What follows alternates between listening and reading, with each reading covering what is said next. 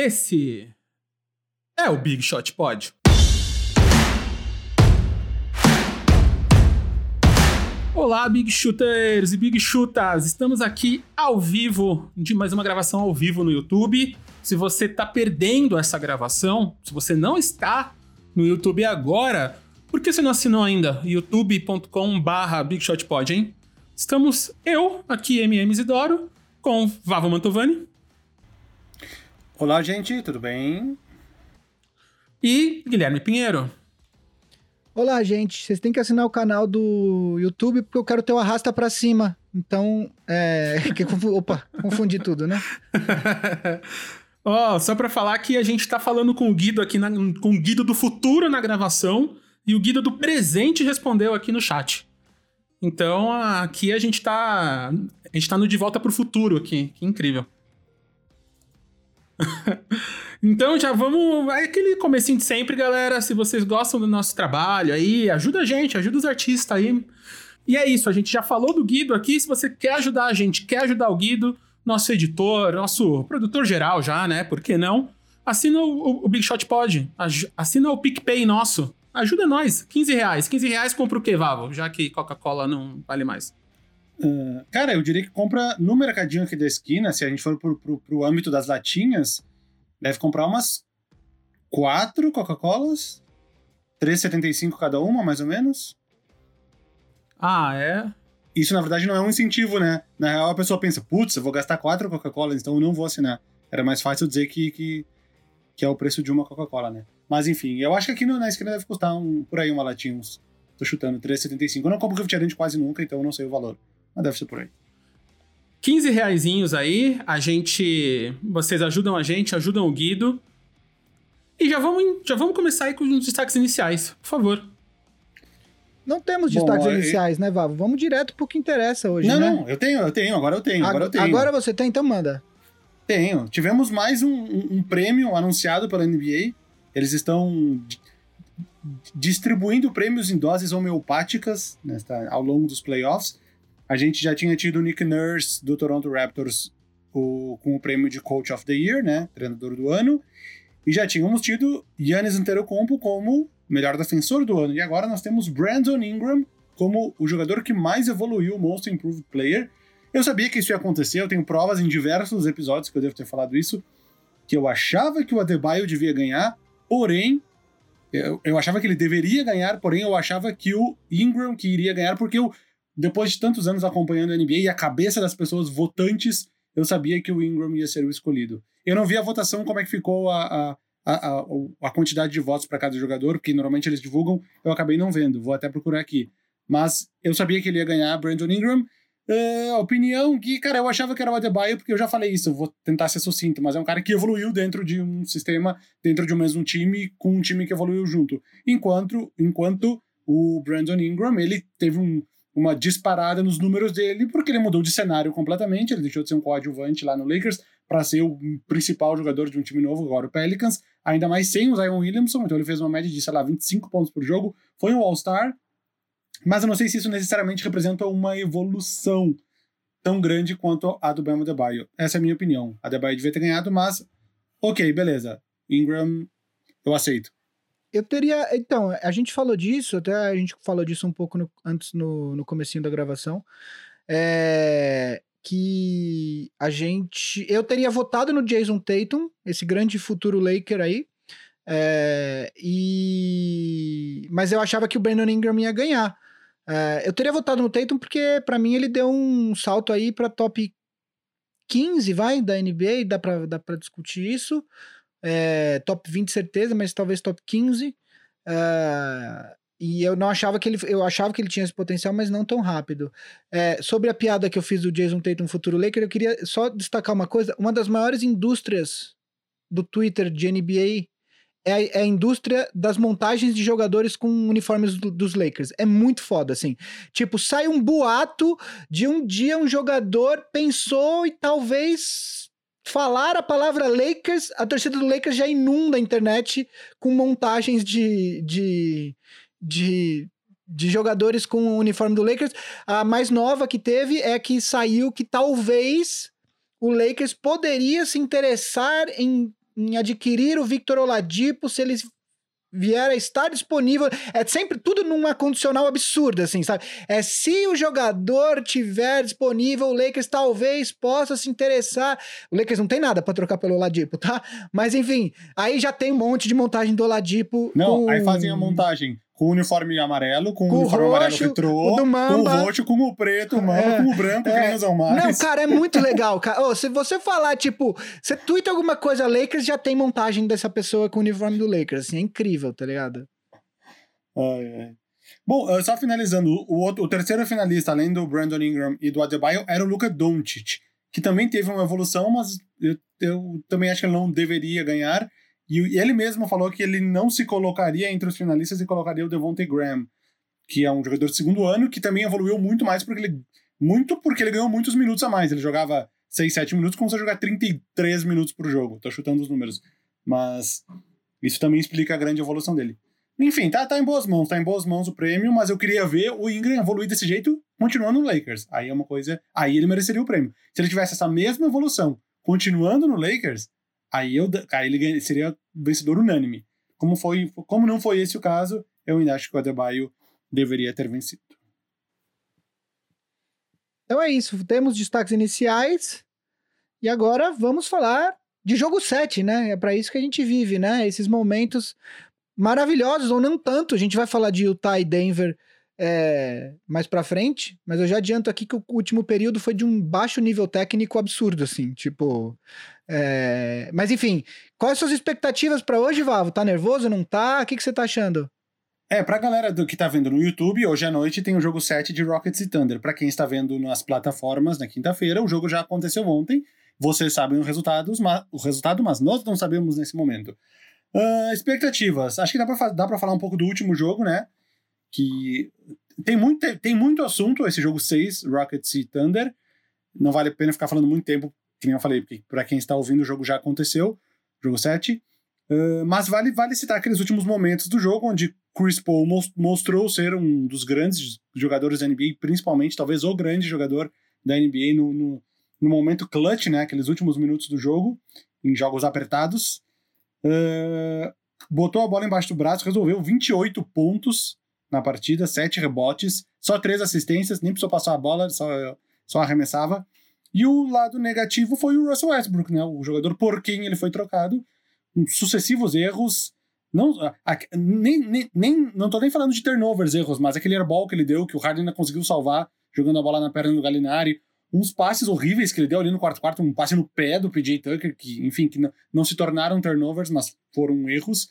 E, claro, o, o, pior deles, na última tentativa de tentar empatar ou virar o jogo, ele fez um passe horrível pro, pro Robert Covington. Uh, Dito isso, jogo 7. Cara, é um jogo. OKC, ó, eu vou tentar explicar mais ou menos o que eu penso. OKC, obviamente o time quer ganhar o jogo. Mas na cabeça deles, o projeto nem é curto prazo, é médio longo prazo. Tanto que eles fizeram até algumas trocas que, pensando agora, eles nem deveriam ter feito. Tipo aquela troca do, da escolha no draft pelo, pelo, pelo Jer Jerry Grant. Jeremy Grant. Uh, o Rockets joga vida, vai jogar vida nesse jogo 7. Então, é tipo assim, Harden tem que ir para 50 pontos. Vai, vai até quebrar a perna. Se precisar, se o, se o Westbrook não obedecer, tira ele do jogo, porque pode ficar quanto brabo ele quiser, mas é o último jogo. O que vai ser pior do que ser eliminado, entendeu? Ver o cara de cara fechada, não tem problema. Se perder, não vai ter outro jogo mesmo. Uh, se precisar, tira ele, põe o Austin Rivers e se entende depois. Mas é bola, bola na mão do Harden, porque o Harden, contra qualquer jogador que não é o Dort, ele tem 70%, 80% de aproveitamento, porque ele janta todos os caras. Eu nunca tinha usado essa expressão, janta, nesse num contexto tipo esse.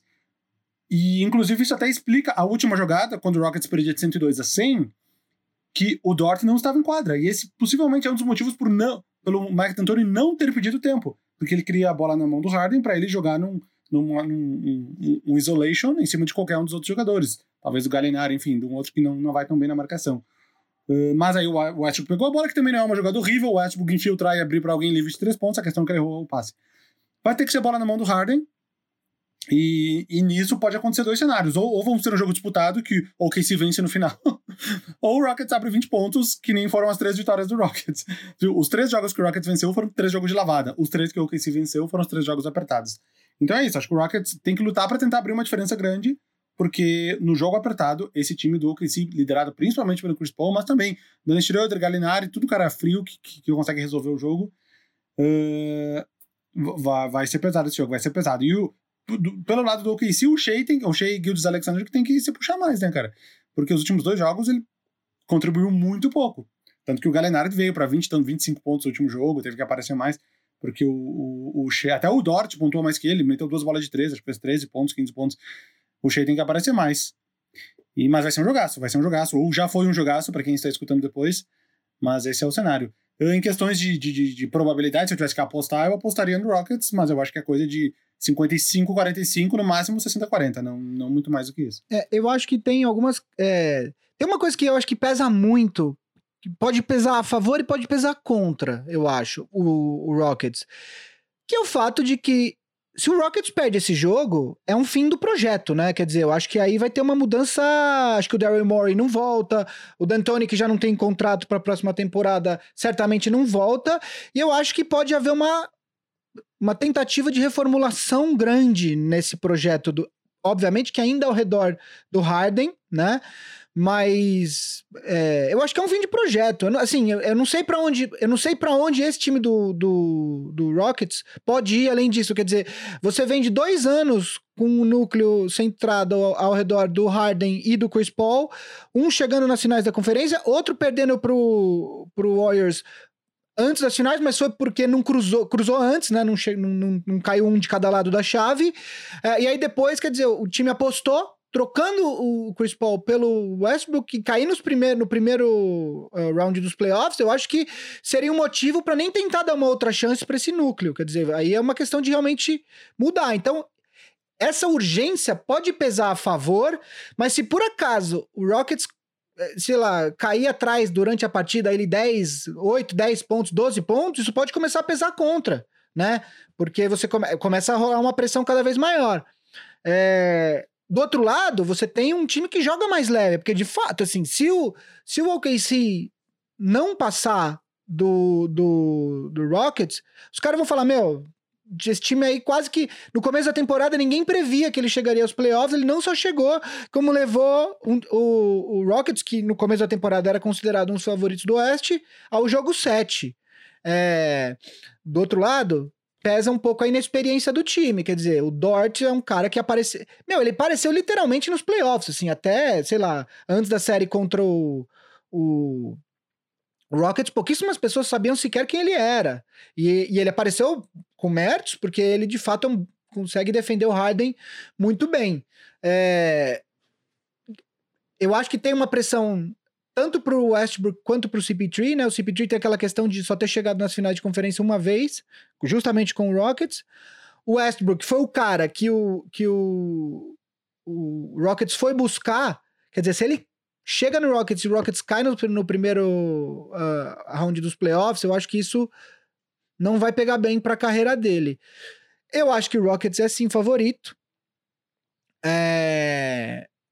Coloco até um pouco mais ali, um 60-40, mas eu acho que jogo 7 é, cara, jogo 7 é um negócio muito complicado, é difícil de você prever o que vai acontecer.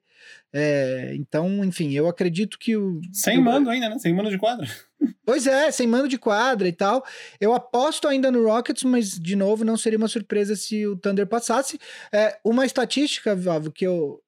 Quem colocou isso na internet foi o Kevin O'Connor, que é do The Ringer. É, eu não sei se você sabia disso. O Harden, na carreira, ele tem 33, 36% de aproveitamento das bolas de três, na carreira inteira. No quarto período, na prorrogação, nas, nas últimas cinco temporadas, o aproveitamento dele é de 24,6 dos, dos três pontos. O que. Não, não, me surpreende. Não me surpreende porque ele, ele chega. Ele, ele vem chegando. Ah, talvez agora nem tanto, mas ele sempre chegou muito cansado no final do jogo. A gente já vai falar agora de, de, de Nuggets e, e, e, Jazz daqui a pouco. Que. O, meus caras estavam mortos no último morto, quarto. Literalmente. Morto. Os caras estavam mortos, não, não tinha jogo.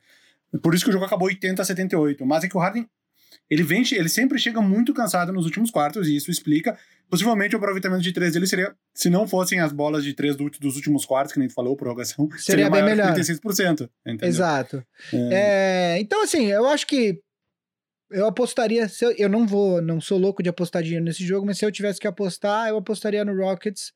É, um jogo parelho, mas no final eu acho que prevalece. O elenco do Rockets é um pouco superior, uh, então eu apostaria no Rockets. Vavo, desses dois times, qual que você acha que daria mais trabalho para o Lakers na próxima fase? Uh, só antes de responder, eu espero que isso não seja um assunto nessa quinta-feira, mas o árbitro do jogo, um dos três, é o Scott Foster, né? Envolvido em diversas polêmicas com o Houston Rockets e com o Chris Paul. Só que agora vai estar um de cada lado, então eu não sei nem quem ele odeia mais. Os caras falaram que o Rockets perdeu, perdeu os últimos sete jogos de playoffs com ele, mas o Chris Paul perdeu os últimos nove jogos de playoffs com ele. Ou seja, não sei quem ele odeia mais, mas enfim, espero que não seja um assunto nessa quinta-feira e que quem ganhar ganhe de forma honesta e certa. Quem vai dar mais trabalho?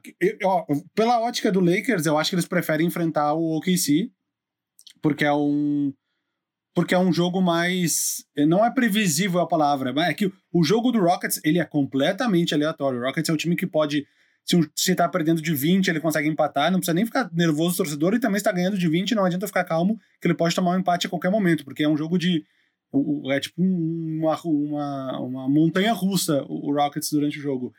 E o Lakers, eu acho que quanto menos aleatoriedade tiver, melhor para eles, porque, porque é o time que teoricamente é o melhor, que tem os dois dos melhores jogadores dos top 10, top 7 da NBA, não sei. Então, quanto menos aleatório for, melhor pro Lakers, porque daí vai ser um jogo disputado ali na, na, na técnica e na tática e dentro da quadra, e uma série assim, o Lakers certamente tem vantagem. Seria o caso contra o KC numa série entre Lakers e OKC, eu apostaria até uma quantidade boa de dinheiro que o Lakers iria passar. Porque até um tipo um 4x1, 4x2, porque eu acho que o Lakers, nesses embates, na, na, na, na um jogo de jogadas e de táticas e de contra-ataques e de o Lakers leva vantagem em cima de OKC. Já contra o Rockets, meu, pode acontecer qualquer coisa. O Rockets pode varrer, o Lakers pode varrer. Cara, eu, eu concordo absolutamente com o que você tá falando, até porque o Lakers tem um grau de aleatoriedade, principalmente na questão dos arremessos de três pontos. O Lakers teve jogo que chutou menos de 20% dos três pontos uh, na bolha. É... E teve jogo que chutou quase 40%, como time, né? Então, é... a questão num jogo contra o Rockets é que assim, o Rockets vai chutar 60 bolas de três pontos, no, no, sei lá, 50 bolas de três pontos. E se eles meterem 20, fudeu. Se, se o Rockets meter 20, 22 bolas de três pontos, fudeu. Porque o Lakers não tem o, os arremessos de três pontos para brigar com o Rockets. É, então, é o que você falou. Numa série contra o Houston, de varrida de um lado, a varrida do outro, nada me surpreenderia. Nada, absolutamente nada me surpreenderia. É, com o OKC, embora eu ache que o OKC seja um time mais organizado, menos talentoso, mas mais organizado que o Rockets, eu acho que é mais fácil de você prever. E aí eu, eu apostaria ali Lakers em seis e tal. Agora, contra o Rockets, é isso, assim, é, cara, é, é briga de faca no escuro, eu não sei o que aconteceria, do, de, de verdade, de varrida de um lado a varrida do outro, nada me surpreenderia. É, seria, seria de, todos, de todas as séries até agora, seria o chute mais difícil. Na primeira rodada, Ó, se o Rockets ganhar ou ganhou o jogo 7 do OKC, eu acertei todos. Porque eu falei 4x3 pro Rockets. E, e, todos que eu errei, eu errei por um jogo só. Tipo, Milwaukee e Orlando eu falei 4x1, foi 4x1. Os outros que eu falei que foram 4x0 eu falei 4x1. Jazz e Clippers eu acertei. Nuggets e Jazz eu falei 4x2 e foi 4x3. Uh, eu teria errado tudo no máximo por um jogo, porque eram séries que meio que dava para saber o que ia acontecer. A linha, mais ou menos, não exatamente os números. Mas essa aqui, realmente. Esse Rockets Lakers, eu não saberia nem o que chutar, cara. Não saberia nem o que chutar. É isso, mas aí a gente já... Ainda bem porque é basquete, né? é, a gente já, já combinou aqui que se for Lakers e Rockets, a gente vai apostar aquele meio almoço do Marcel. Porque eu e o Vavo devemos coletivamente um almoço para o Marcel. Então, se tiver Lakers e, e Rockets, a gente vai apostar esse meio almoço e aí quem perder paga o almoço sozinho para o Marcel em algum dia no futuro onde a gente possa comer num restaurante sem medo de morrer.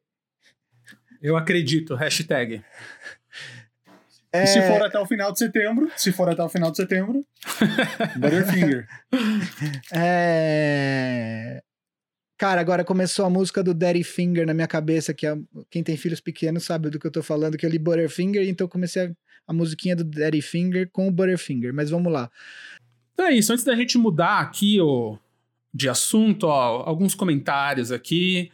João Silva falando: imagina que poético o CP3 ganhando essa série em cima do Rocket, sendo que o OKC só tinha 0,2% de chances no playoff.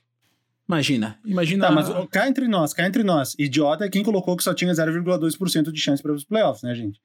Eu também achava que eles não iam, mas eu não botaria menos de 30% de, pra ir 20%. O cara bota 0,2%, velho. Pelo amor de Deus. Esse cara que fez essas contas é um idiota também, né? Eu sei que é um print da TV que alguém botou que tinha 0,2, mas não era 0,2. Vamos ser sinceros. Isso aí, ó. A, o Gustavo Kanashiro falando que é muito legal ver como o OKC tá conseguindo tirar o melhor dos jogadores que até então eram razoáveis. Verdade, verdade. O Billy Donovan, que foi o top, esteve no top 3, né? De técnicos, né, Vavo? Foi, foi o Nick Nurse, Billy Donovan e. Budenholzer. Budenholzer. E a Karine. Karine mandou um Go Rockets. Go Rockets. Ah, é. Na verdade, Went Rockets, né? Porque para quem estiver ouvindo foi ontem. Exatamente. Então, parabéns aí. Os nossos Big Shooters estão ao vivo aqui nessa quarta-feira. Hoje é quarta-feira, né? Tô perdido. Quarta-feira, sim, sim, estamos atrasados, mas não, não, não podíamos deixar vocês na mão. E a gente gosta de se ver, de se falar, de se amar, mesmo sem o meu chocolatinho, sem o meu almoço. Cobrem aí, cobrem aí esse almoço da galera, por favor, amigos. Porque eu tô, eu tô precisando. Então vamos lá para a próxima série. A, a, o, o, podcast continua sendo gravado de terças, do, essa semana e a semana passada na quarta, por questões de agenda, mas aí, mantém na sexta com publicação na quarta, tá? Essa semana e na anterior aconteceu. É, filhos, pandemia, a vida. a vida. A vida acontece, mas a gente dá seu jeito, né? Isso aí, temos que ser é flexível igual bambu ser como a água, né? Como diria Bruce Lee. Então, galera, próxima série. Próxima série qual que é? Eu não sei.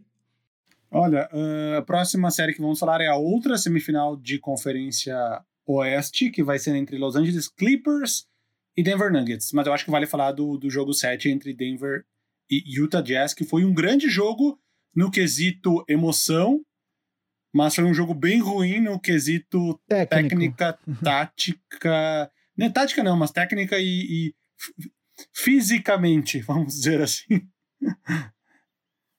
É, então, eu, eu. O último quarto foi meio que uma lástima, né? Tecnicamente, vamos dizer assim, né? Porque é óbvio que tem, tem nervo, tem cansaço de sete jogos, de, de jogo valendo tudo, né?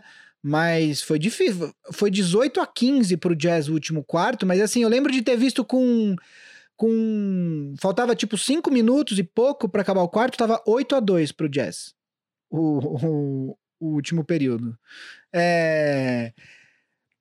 Cara, assim, eu acho que essa derrota foi uma derrota bastante dolorida pro Jazz, porque, enfim, eles tiveram 3 a 1 na série, que parecia que ia fechar, inclusive, né? Depois do quarto jogo, você poderia apostar que o, que o Jazz ia fechar no quinto jogo, e aí realmente o Murray pegou fogo.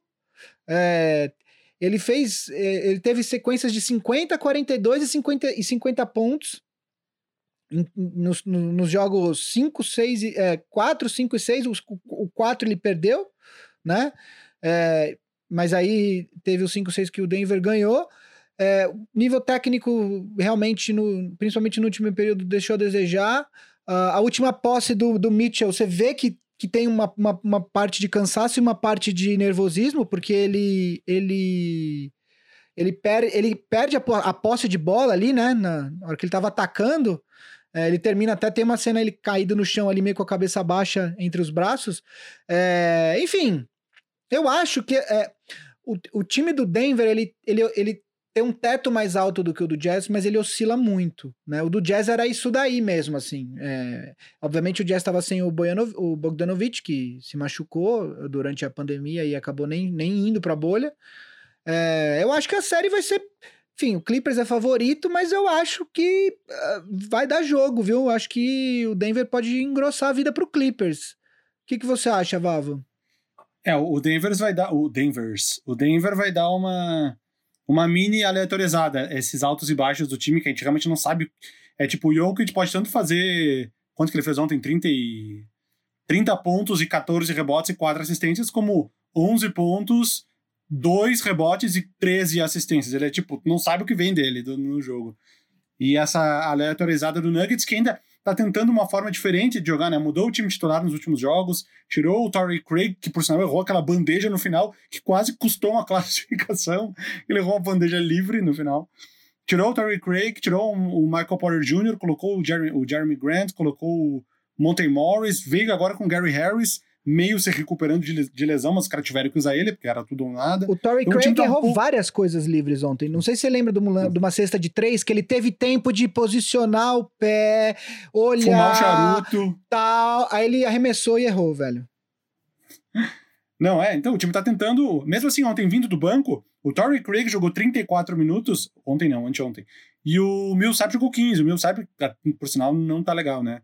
E ele ainda tem um contrato bem razoável no, no, nos próximos anos. Mas enfim, esse time do Nuggets a gente não sabe o que esperar. O, o Clippers acaba oscilando menos, mas eu acho que vai ser uma, uma das, das grandes séries desse, desse, desse playoff. Também não é que nem Rockets Lakers, que pode ir de uma varrida de um lado até uma varrida do outro. Uma possível série Rockets Lakers, se ela for acontecer. Uh, mas eu acho que putz, cara, o Denver tem chance, tem, tem uma porcentagem de desclassificar, tem. Eu acho que não vai. Meu dinheiro iria no Clippers, ali numa, numa razão 70-30, eu acho. É, eu acho Talvez que, um pouco mais. Eu acho que o Denver, ele precisa, ele não pode, não pode ficar 3 a 1, não pode deixar o Clippers abrir 2 a 0. Ah, eu acho que o Denver, ele tem que eu vejo o Denver ganhando essa série, se for para um jogo 7, ainda assim entraria num jogo 7 muito é, muito como underdog ali, né? Quer dizer, o Clippers favoritaço num jogo 7. Mas eu vejo o Denver tem que manter a série parelha, não pode deixar o Clippers desgarrar em número de vitórias, não pode deixar abrir mais que uma vitória. E aí vai ah, indo sim. um a um e tal, dois a dois. Tem que ir assim pro Denver ganhar. De qualquer maneira, eu continuo apostando ali Clippers em seis. É, eu acho que tem um, um, uma questão de matchup que é, que é muito favorável ao, ao Clippers, que é é, o Jokic, eu não acho que o Montrezl Harrell consegue parar o Jokic, da mesma forma que o Jokic também não consegue parar o Harrell do outro lado, né? É, apesar dele, do, dele ser um pivô menor, é, eu acho que ele vai conseguir fazer os pontos dele no, no, no, se ele for o, do elenco ali de, de fechamento dos jogos, né? Se ele tiver entre o quinteto que fecha os jogos.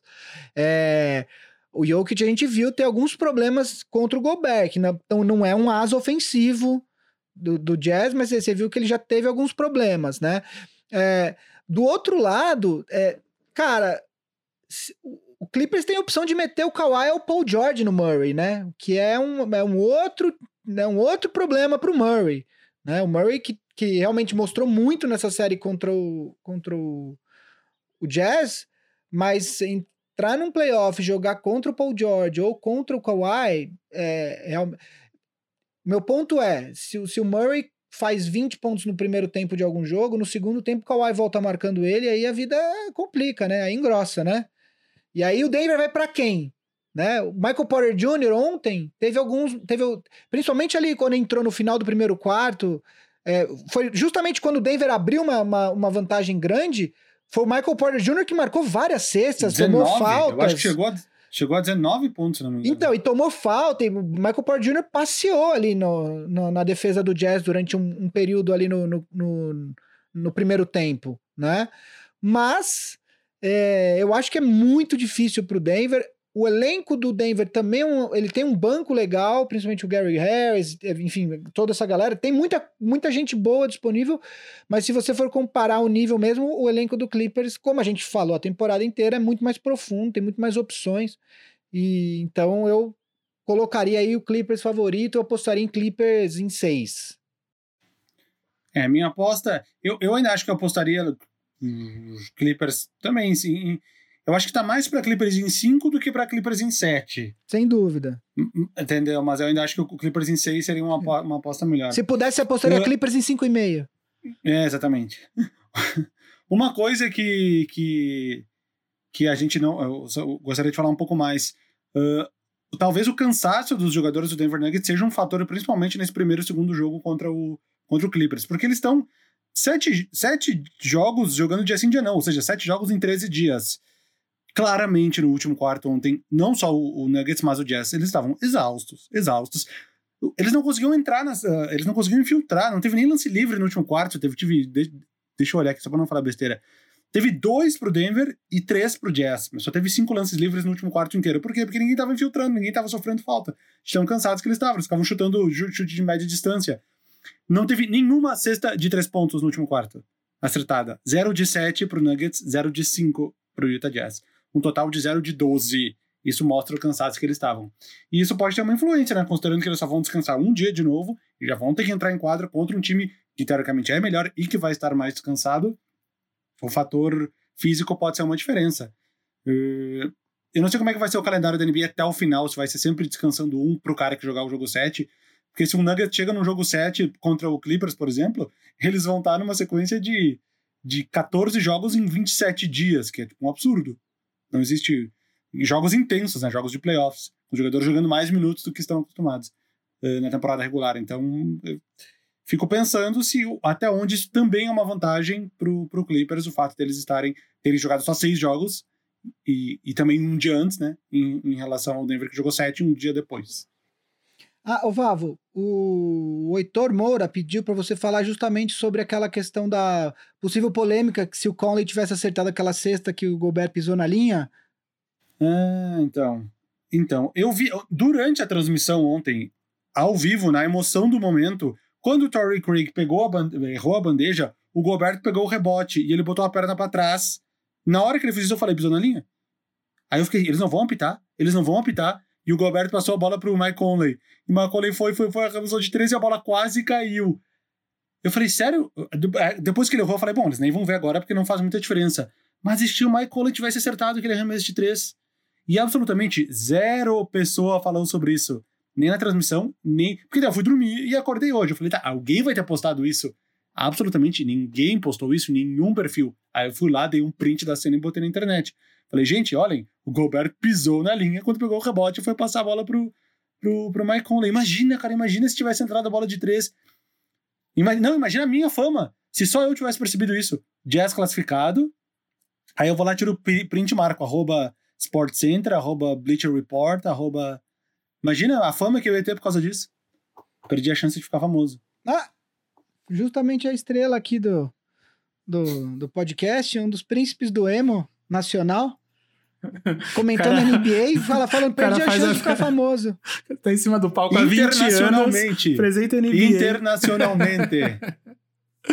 o que a gente tem que Vocês estão vendo o que a gente tem que passar aqui, né, né gente? Vocês estão vendo como eu e o Guilherme aqui, a gente, a gente tem que passar por essas coisas.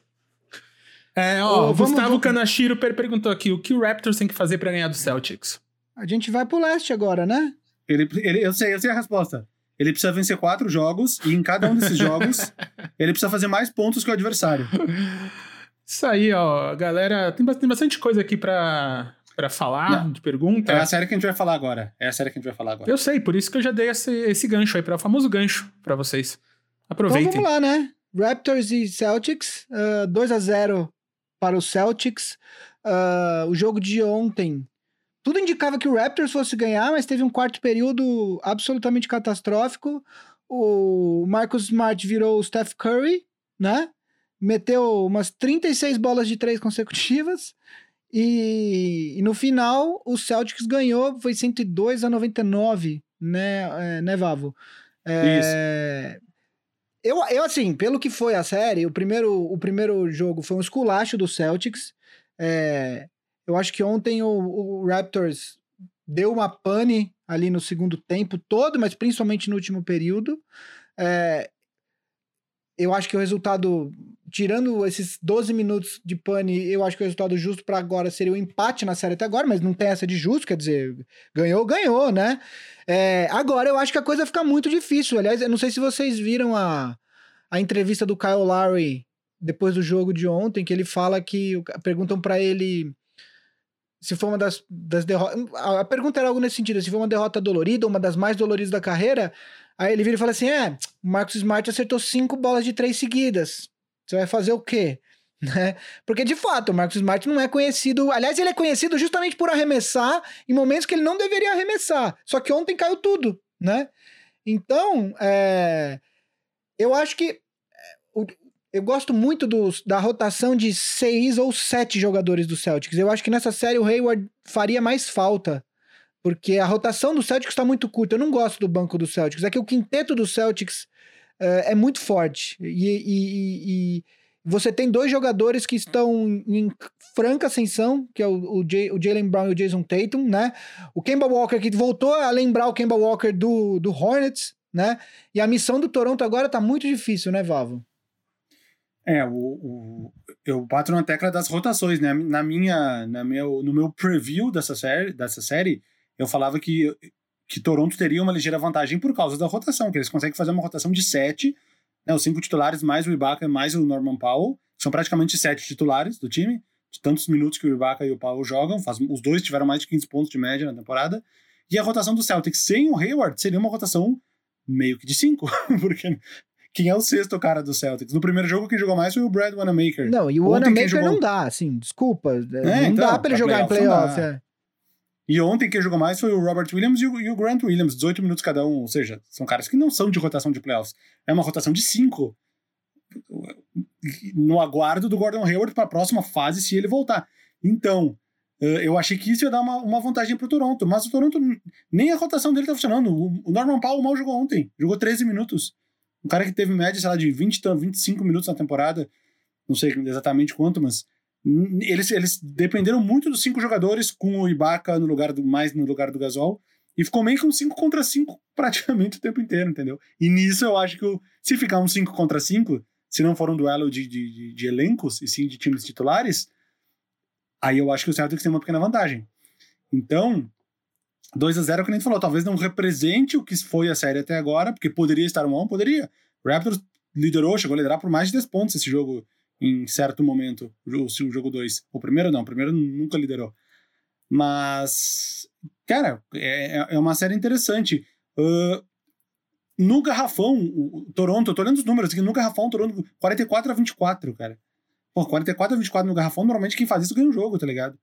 Mas aí, o, pra três pontos, o Celtics chutou 40% e o, e o Toronto chutou 28%. Então, cara, a série vai ser legal. Vai ser legal desde que o Toronto ganhe pelo menos um aí dos próximos dois, caso contrário, vai, tá com, vai ficar com cara de varrida. Aliás, mas você falou diga. do garrafão, é impressionante como o, o matchup desse jogo especificamente, do, dessa série especificamente, pro Ibaka é muito melhor do que pro Gasol. Uh, uma diquinha aí para você, apostador degenerado, que eu dei ontem no meu Twitter é Todas as vezes que o Ibaka abrir com linha de pontos a menos de 15 pontos para marcar no jogo, pega o over dessa linha, porque ele fez 15 pontos no primeiro jogo. Ontem ele fez 15 antes de, antes de acabar o terceiro quarto. E a linha 17, tava, a linha tava abaixo dos 15 pontos nos dois jogos, eu apostei e levei os dois. Porque o matchup para ele é muito bom nessa série. Então, só uma diquinha aí de de para quem gosta de queimar dinheiro com aposta. E o, o, Será que não deveria começar o jogo no lugar do Gasol? Ele já tá jogando mais minutos. Será que já não deveria ter esse impacto inicial? Será que não é uma possibilidade pro próximo jogo? Porque o Gasol, o Gasol foi aquela troca que todo mundo saiu ganhando, né? No passado, Toronto com o Memphis. O Memphis ganhou o Valanciunas, porque precisava de um cara meio médio longo prazo. E o Toronto precisava de um cara curto prazo para ser campeão naquele ano, que era o Gasol, e deu certo pros dois. Mas, uma vez já resolvido esse problema de ser campeão, agora o Gasol já está naquele final da curva da carreira. Será que o Ibaka não era o cara para jogar 35, 38 minutos e o Gasol uns, uns 12? Então, Vavo, mas aí você, se você coloca o Ibaka de titular, onde você coloca o Gasol na rotação? Porque daí ele não, não sei se faz mais tanto sentido o Gasol nessa rotação, entendeu? Eu acho que ele pode. Então, mas, mas, talvez não faça mesmo. É, então, não sei, não sei. Pode ser. É, é um problema que o Nick Nurse com certeza deve estar pensando nele agora, deve ter sonhado com esse problema essa noite, e entre outros problemas, né? Mas é muito. Eu não sei, assim. Uh... O, Ga o Gasol saiu com seis faltas ontem. O Ibaka, eu olhei aqui, não cometeu nenhuma, em 27 minutos. Tem a questão também física, a questão, entendeu? P pois é, coisas. porque além de tudo, o Boston, quando, quando não joga com um pivô, pivô tipo Canter, Né? Porque o Thais não é um pivô clássico, né? É, o Cantor não jogou. Né? O, o, o Gasol é muito lento para lidar com esse time do, do. Agora, né? Com trinta e tantos anos, já perto do final da carreira.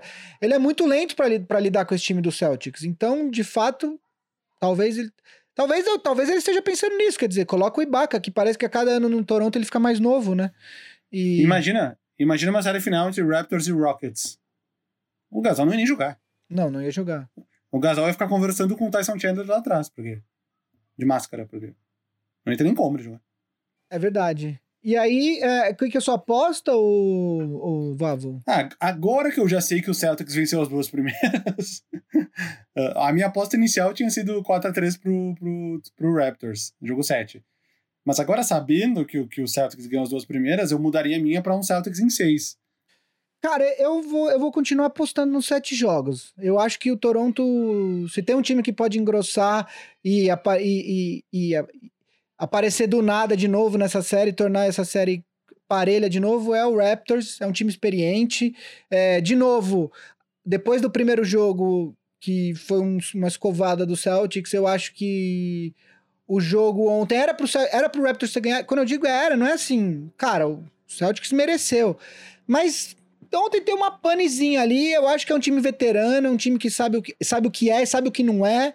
Então eu continuo apostando que vai para os sete jogos. É... Agora, enfim, talvez. É, eu não vou mudar ainda a minha. É, talvez quando a gente vier gravar semana que vem nem tenha mais essa série. Essa, essa série nem exista mais. Mas eu vou continuar apostando nos sete jogos. Oh, o, o, Felipe Salomão comentou aqui no YouTube o coletivo do Toronto é muito bom, mas em playoffs o talento individual às vezes salva um jogo ou uma série. E isso é verdade. Isso também. é verdade. Tem série que é basicamente quem tem o melhor jogador.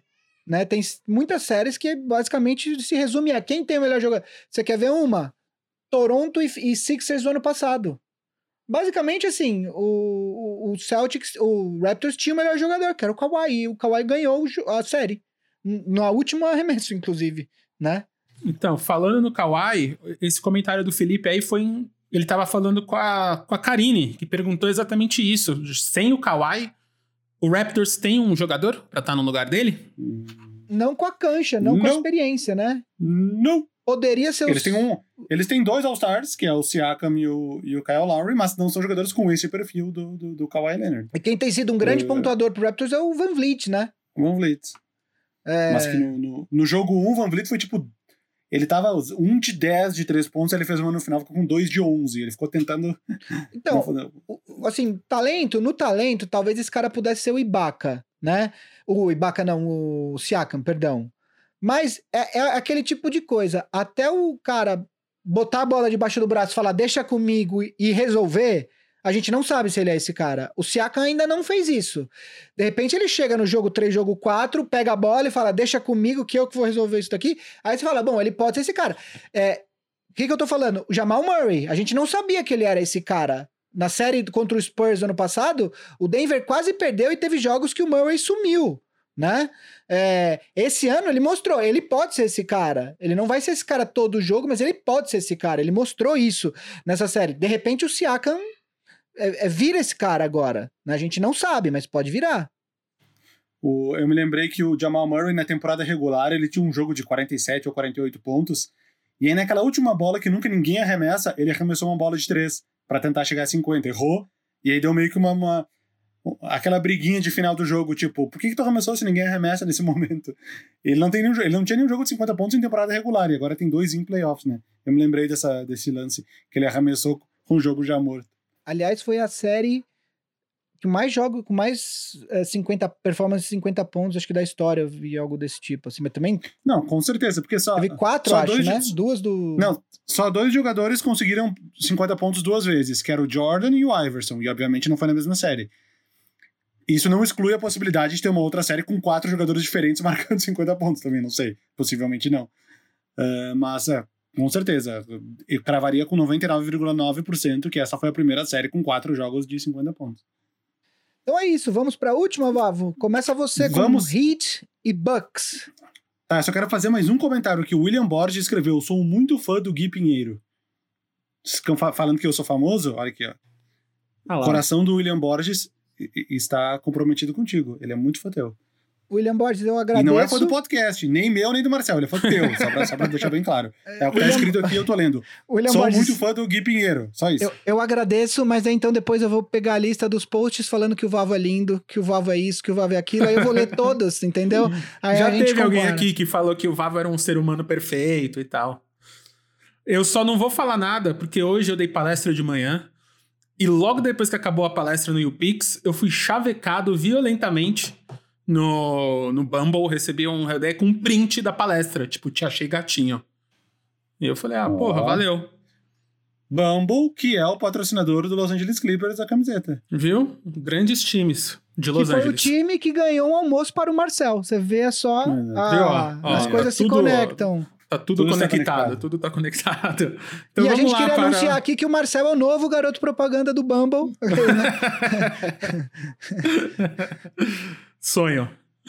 Então, então vamos lá para cidade de Romero Brito com, com, com, com Bucks.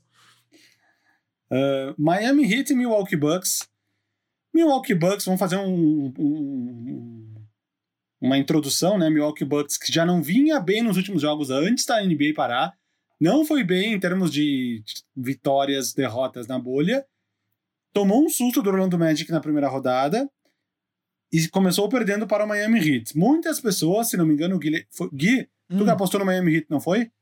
No Ou Hit? foi o Bugarelli? Não, não, eu, eu falei, eu falei a, eu falei no começo, não foi no programa da semana passada, foi no, no- antes dos playoffs no outro, que eu colocava o Miami no, no hall dos, dos times que não me surpreenderia se fosse campeão. Que pela primeira vez tem sete times que eu acho que podem ser campeão. Falei dos dois de Los Angeles, do Rockets, falei dos quatro primeiros.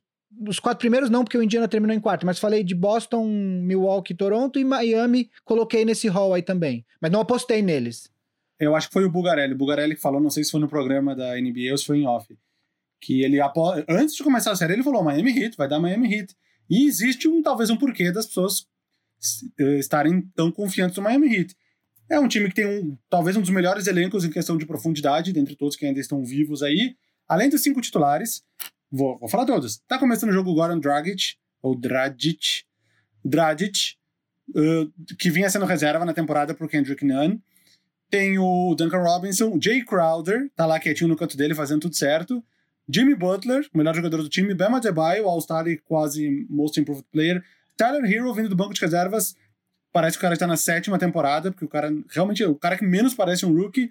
Uh, André Godala nem joga, porque nem precisa. No instante que precisar, ele vai entrar no jogo, estão poupando ele para quando precisar. Fora o Kendrick Nunn, que eu já falei. Então só já são oito jogadores. Oito jogadores que poderiam estar numa rotação jogando 30, 32, 34 minutos. É um time. O, Der o Derrick Jones Jr. também, que é um cara que, que jogou bastante.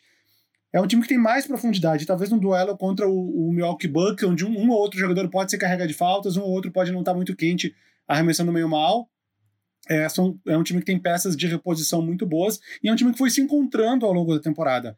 O Ben Adebayo, obviamente, está muito bem. Jimmy Butler é o Jimmy Butler. O Goran Dragic, que do nada deu um salto e voltou a ser o Goran Dragic dois, três anos atrás, que, que, que foi um All-Star. Então, não me surpreende nada quem apostou no Miami. Eu originalmente apostei no Milwaukee, ainda confiando no Yannis e no, e no sistema, também principalmente nos titulares do, do Milwaukee, que é o melhor quinteto disparado da NBA. Uh, titular, até em questões. Números mostram isso, e plus-minus e estatísticas mais avançadas. Mas, realmente, cara, com a profundidade do elenco que tem o Miami Heat, eles já mostraram isso no primeiro jogo, num jogo completamente atípico.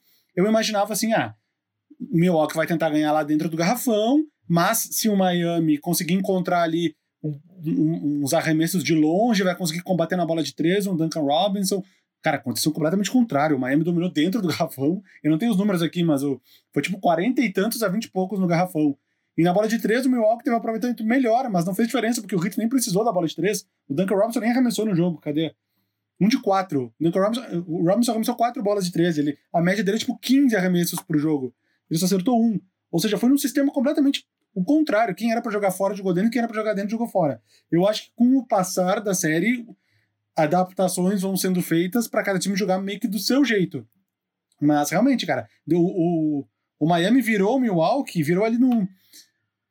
Virou meio que no meio do terceiro quarto. E tchau, cara. E abriu e, e não viu mais o, o Milwaukee Bucks. O Yannis fez três faltas no primeiro tempo, fez. eh, Acabou tendo que diminuir um pouco aquela intensidade que ele vai, com medo de cometer mais faltas.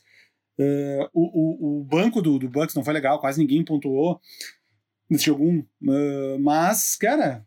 É só o Corver. seja mais. Corver a... fez 11 pontos e depois acho que o. O, o Marvin Williams fez 5. Marvin Williams 5. Então, cara, e no final do jogo tava o Connaughton, não tava o Wesley Matthews, sendo que o Connaughton não é o cara pra ficar ali. Tem, talvez o Wesley Matthews fosse o melhor cara pra ficar marcando o, o, o Jimmy Butler, que fez 40 pontos. Uh, o Eric Bledsoe não jogou, o George Hill foi titular, aí faltou o George Hill no banco. Enfim, foi um jogo um pouco atípico, por tudo isso que eu falei. Eu acho que a série agora vai mais convergir para a sua naturalidade. Se eu tivesse que apostar, talvez eu ainda eu acho que eu ainda aposto no, no, no Milwaukee Bucks para fechar essa série. Mas vai ser talvez uma série muito mais equilibrada do que eu pensava, cara. É, eu, eu já vou falar meu palpite direto. Eu vou de Bucks em 6 nessa série. É, eu acho que o primeiro. Eu, vamos lá, eu acho que tem algumas coisas. É, o Eric Spoelstra é um técnico melhor que o Budenholzer. O Budenholzer é conhecido por não ser muito bom em fazer ajustes nas séries de playoffs. Isso sempre foi uma, uma marca na carreira dele. Ele não ele, ele pega o que está funcionando e, e vai aquilo, e aí se para de funcionar, ele não sabe como mudar. É, num jogo de playoffs, onde você joga com o mesmo time várias vezes, o que acontece é, o que funcionou no primeiro jogo, supostamente no segundo jogo, o outro time vai se preparar para tirar aquela opção. Então você tem que constantemente estar tá fazendo ajustes, e esse não é o forte do Budenholzer, nunca foi, né? É, dito isso, assim, o Bledsoe tava tendo uma... É incrível a gente falar isso, mas o Bledsoe teve uma atuação boa no, nos playoffs na série contra o, contra o Magic. Acho que fez sim falta contra o, o Heat no, no, no, primeiro jogo. E de fato, o elenco do Miami é, não tem a maior estrela da série, mas tem um elenco mais profundo, né? Quer dizer, como o Valvo falou, se você olhar a rotação é, dos quatro jogadores que entraram no banco, acho que só o Olinick, que talvez não, não, não, não seria um jogador de rotação uh, num time campeão, mas ele, ele, de fato, ele foi o que menos jogou do banco. Ele jogou oito minutos, ou seja, ele é o nono jogador desse elenco do, do Heat, né? Uh, sobre o Duncan Robinson, eu queria falar, tem uma história muito legal no site da ESPN contando a trajetória do Duncan Robinson até ele chegar aonde ele tá. É, ele não foi nenhum jogador muito bom no high school, antes da, a gente tá falando de antes do college, quer dizer, ele, ele é um cara que é realmente fruto do trabalho, da insistência e de perseverança, assim, então a história é bem legal, para quem lê inglês, uh, a história é da me fugiu agora qual o autor, mas está no site da ESPN, é fácil de achar, da ESPN americana, vale a pena ler, né? É, o Butler, você vê como a diferença de você ter o famoso Alpha Dog, que eles chamam, né? O Butler não teve uma pontuação muito alta na, no, no primeiro no primeiro na primeira série de playoffs contra o Indiana, mas praticamente você vê que ele estava se guardando. A hora que o bicho pegou, ele foi lá e meteu 40 no primeiro jogo, que é para dar o tom. Ele é realmente é, essa, esse a primeira opção do Hit. É, dito isso, quer dizer, a, alguém perguntou na, na, no chat agora, eu não vou lembrar se o Middleton tava pipocando e tal. Cara, o Middleton, embora ele tenha oscilado muito contra o Magic, no primeiro jogo contra o, o Heat, ele foi o principal pontuador do time. Ele fez 28 pontos, ainda entregou mais 6 rebotes e 5 assistências. Se, se o, com 50% de aproveitamento dos, dos arremessos, inclusive de três pontos. Se ele entregar isso toda, todo jogo, você não, é, é mais ou menos isso que você precisa do Middleton. Quer dizer, aliás, não precisa nem dos 28 pontos. Se ele entregar 22, 23, é o que, o que supostamente o Bucks precisa. Eu acho que a diferença nesse jogo aqui foi o Yannis que realmente foi muito mal. O Yannis, o Yannis teve 33% de aproveitamento nos lances livres. Quer dizer, ele, ele, ele, ele, ele, e ele não acertou é um de 4 3, de, é 4 12. de 12. É 4 de 12, quer dizer, ele foi 12 vezes pra linha e ele só acertou 4 quatro, né? É, Teve airball. Ele só arremessou 12 vezes, ele teve 12 arremessos só, sendo que 5 foram de 3, ele acertou 2, 40% tá bom. Mas ele, ele precisa arremessar mais, o, ti, o, o time do Bucks é o time do Ian. O, pra, pra vocês terem o parâmetro, o Middleton arremessou 24 vezes. Essa, essa relação tem que ser invertida. Quer dizer, na verdade, Idealmente, o Yannis arremessaria 24 ou o Middleton umas 18, 20, né? Como segunda opção ali. O meu ponto é, nesse primeiro jogo, o que fez a diferença, eu acho que foi. É, faltou um pouco do Yannis. Ele teve 10 rebotes, teve 9 assistências, mas o plus-minus dele, por exemplo, foi o pior do Bucks, foi com menos 14 o plus-minus do Yannis. Eu acho que realmente ficou devendo é, é, o Yannis nesse primeiro jogo. Espero, inclusive, que ele vai vir com fome nesse, nesse segundo jogo. Espero que ele vai ter um começo quente. É, acho que o Bucks, quando a gente, de novo, esse episódio for pro ar, vocês já vão saber o resultado, mas acho que esse é o jogo uh, para apostar no Bucks, assim. Eu acho que ele. Se o Bucks. Se o Bucks quer ser campeão, se o Bucks é o favorito do leste, esse é o jogo que você mostra isso. Você perdeu o primeiro jogo, beleza, tua estrela teve um jogo abaixo da média, ok. Então agora é hora de vir com tudo e mostrar que, que, que, que o Bucks é sim favorito. Dito isso, é, o Bucks não pode bobear. O Heat tem chance sim. Eu continuo apostando no Bucks. Eu acho que eu apostaria Bucks em 6, como eu disse. Mas o Heat tem chance sim. E o Bucks tem que levar a sério. É, nesse mesmo momento, no ano passado, a série era Celtics e Bucks. E o, e o Celtics venceu o primeiro jogo. O Celtics tinha varrido o Pacers e venceu o primeiro jogo, que nem esse ano. O Celtics também varreu na primeira rodada e venceu o primeiro jogo do, do, do Toronto. Os dois primeiros. Mas o Bucks está na mesma situação do ano passado. Semifinais de conferência, perdeu o primeiro jogo. O que aconteceu ano passado, ele venceu os outros quatro. e fechou em 4 a 1 Então, realmente, eu ainda acho que o Bucks tem uma vantagem, mas talvez a série vai, seja muito melhor do que eu esperava, o que é bom para quem gosta de assistir os jogos. o Gust... Mas realmente, pode dar qualquer coisa nesse leste cara. O Gustavo falou que se o Miami abrir 2 a 0 o Bucks pode dizer adeus. Não é bem assim, né? Não. O Bucks abriu 2 a 0 do Toronto no, no, ano passado, o Toronto ganhou os próximos quatro. O Bucks. Rockets o... abriu 2 a 0 do Thunder, e a esse momento talvez ele esteja eliminado ou não. Uh, o, é o, Utah Jazz abriu 3 a 1 o, o, o Jazz abriu 3 a 1 do Nuggets e perdeu os próximos três. Quer dizer, 2 a 0 é complicado? É complicado, mas tem virada. 3 realmente. Aliás, acho que nunca aconteceu em playoff, série de playoff virar 3 a 0 né, Vavo? Não, 3 a 0 não. Ó, e o Samuca também aqui falou que ele. A gente respondeu ele ano passado falando que o futuro do Hit era complicado. Então eles viraram uma surpresa mesmo? É, o meu candidato ao executivo do ano, que eu não sei quem vai ganhar, possivelmente ele não vai, é o Pat Riley, né? Que fez um. Fez que é o, o, Qual é a função dele no Hit? Presidente, Presidente sei lá o Presidente. quê. Presidente. Cada time tem um nome diferente. Uh, para mim, ele é o candidato ao executivo do ano, porque ele fez umas cinco ou seis jogadas muito boas. Desde de, de, de, de pegar o Kendrick Nunn undrafted, de conseguir se livrar do Justice Winslow e pegar o Igodala e o, o Jay Crowder, de se livrar do Whiteside para abrir caminho para o Adebayo, enfim, de conseguir fazer a troca pelo Jimmy Butler, é, mesmo que isso tenha custado o Josh Richardson. Ele fez uma sequência de mudanças que, que as pessoas não esperavam e colocou o, o Heat, que era meu palpite para classificar em oitavo, eu lembro. Eu acertei os oito do leste, mas o meu oitavo era o Heat. E tá aí o time numa semifinal de conferência jogando de igual para igual para o melhor time da NBA, pelo menos que tem a melhor campanha.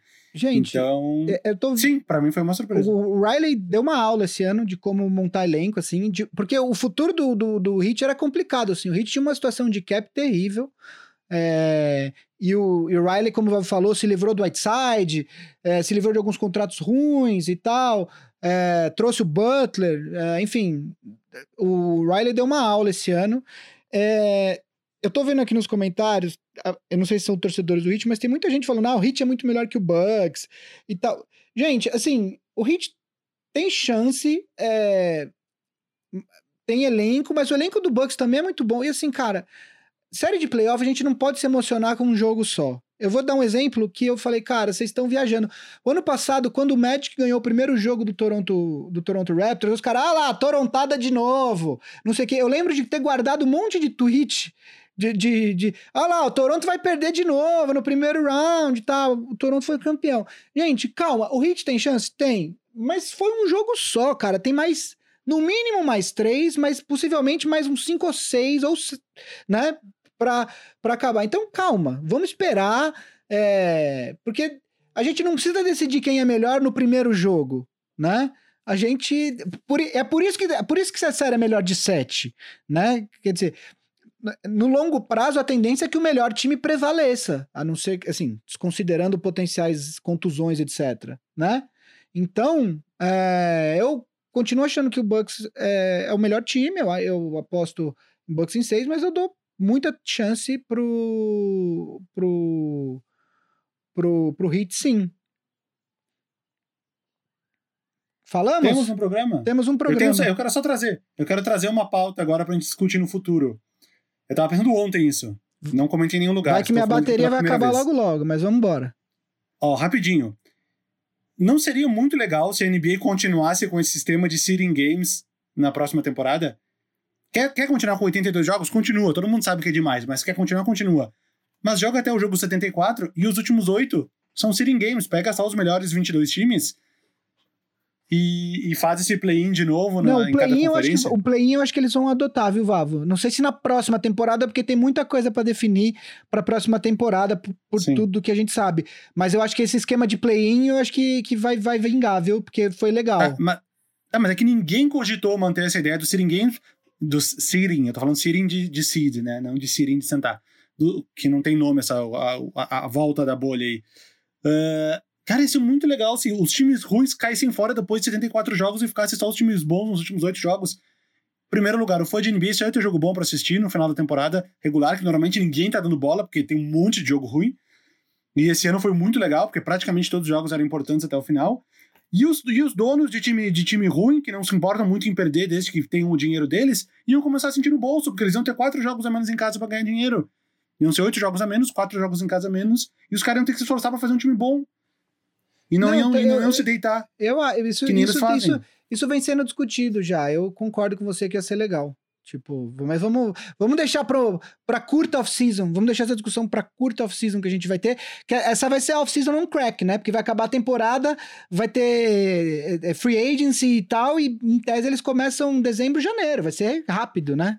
Vai ser um negócio rápido. Ah, um último destaque final que eu queria deixar. É, eu não dei destaque inicial, mas eu tenho um final. É, o Corinthians anunciou ontem que, que vai participar do NBB. O NBB, vários times é, interromperam os projetos. O Corinthians interrompeu o projeto quando estourou a pandemia. É, anunciou ontem que vai, que vai disputar e o técnico vai ser o Demetrios, que é ex-jogador da seleção, ex-técnico do Bauru, foi, já foi campeão do NBB, já foi campeão paulista. O técnico do Corinthians ser o Demetrios.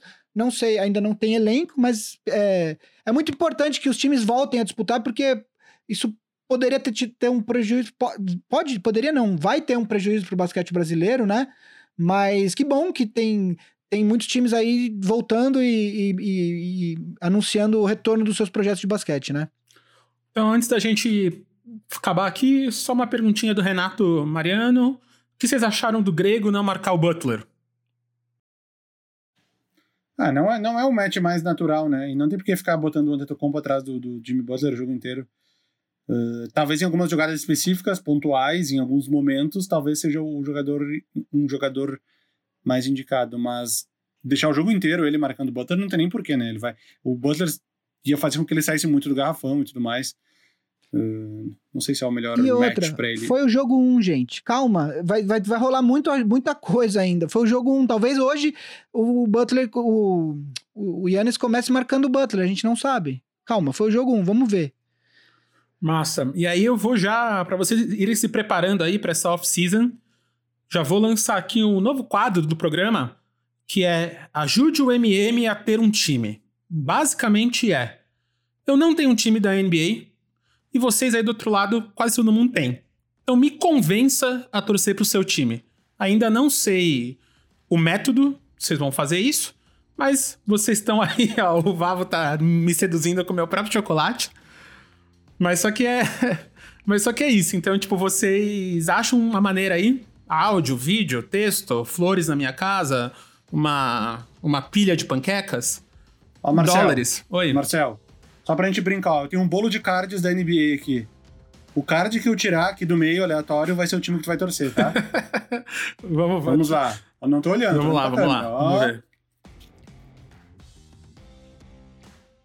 Quem que é? Indiana Pacers. Indiana Pacers, é isso aí, olha lá.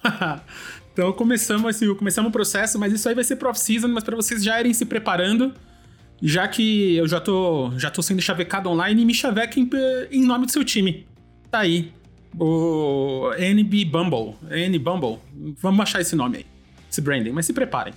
Então é isso, jovens. Brigadão aí pra vocês que viram no YouTube. Não percam, assinem lá o canal, liga o sininho, essas coisas todas, porque aí vocês vão ver quando a gente entrar ao vivo. que Pode ser qualquer momento, normalmente é terça-feira, hoje é quarta. Então é isso. E assinem, ajudem, patrocinem, sei lá, fazem o que vocês quiserem, porque lá no All Stars tá pegando fogo. Muitas mensagens, comentários ao vivo, tudo isso. Meninos, brigadão. Alguma... A sua música favorita do Maurício Manieri, Gui? Do Maurício Manieri? Cara, aquela que começa com o Baby. Eu acho que é essa, porque é a que eu sei. Hum, baby. Então eu vou falar outra. Eu sei outra. Hum. Vencer Minha menina. Cara, que outro podcast vocês escutam duas músicas do Maurício Manieri? Qual Oh. outro? O Fábio, o Fábio, que é praticamente meu vizinho aqui, meu amigo, ele é guitarrista do Maurício Manieri. Viu? Que, é, que gravou com o Ivete Sangalo. Acabou de lançar um single aí com o Ivete Sangalo. E eu. O Maurício Manieri ou o Fábio? Ah, eu acho que os dois, né? Porque é o Maurício Manieri, então eu imagino que o Fábio Ah, esteja na vi. guitarra. Ah, eu não vi. É isso. É é Maurício Manieri, se você estiver ouvindo aí, junto com, com Enias Canter, um abração aí. Maurício Manieri, grande ouvinte do Big Shot Pod. Ah, a gente então é produzido pelo Ampere, Alexandre Maron, ditado pelo Guido, que tava aqui. E é isso aí. Até 87. Pra você que duvidou, vamos, é, ouso dizer que a gente vai chegar lá. Chupa, Até mais. chupa. Abraço, Manieri. É.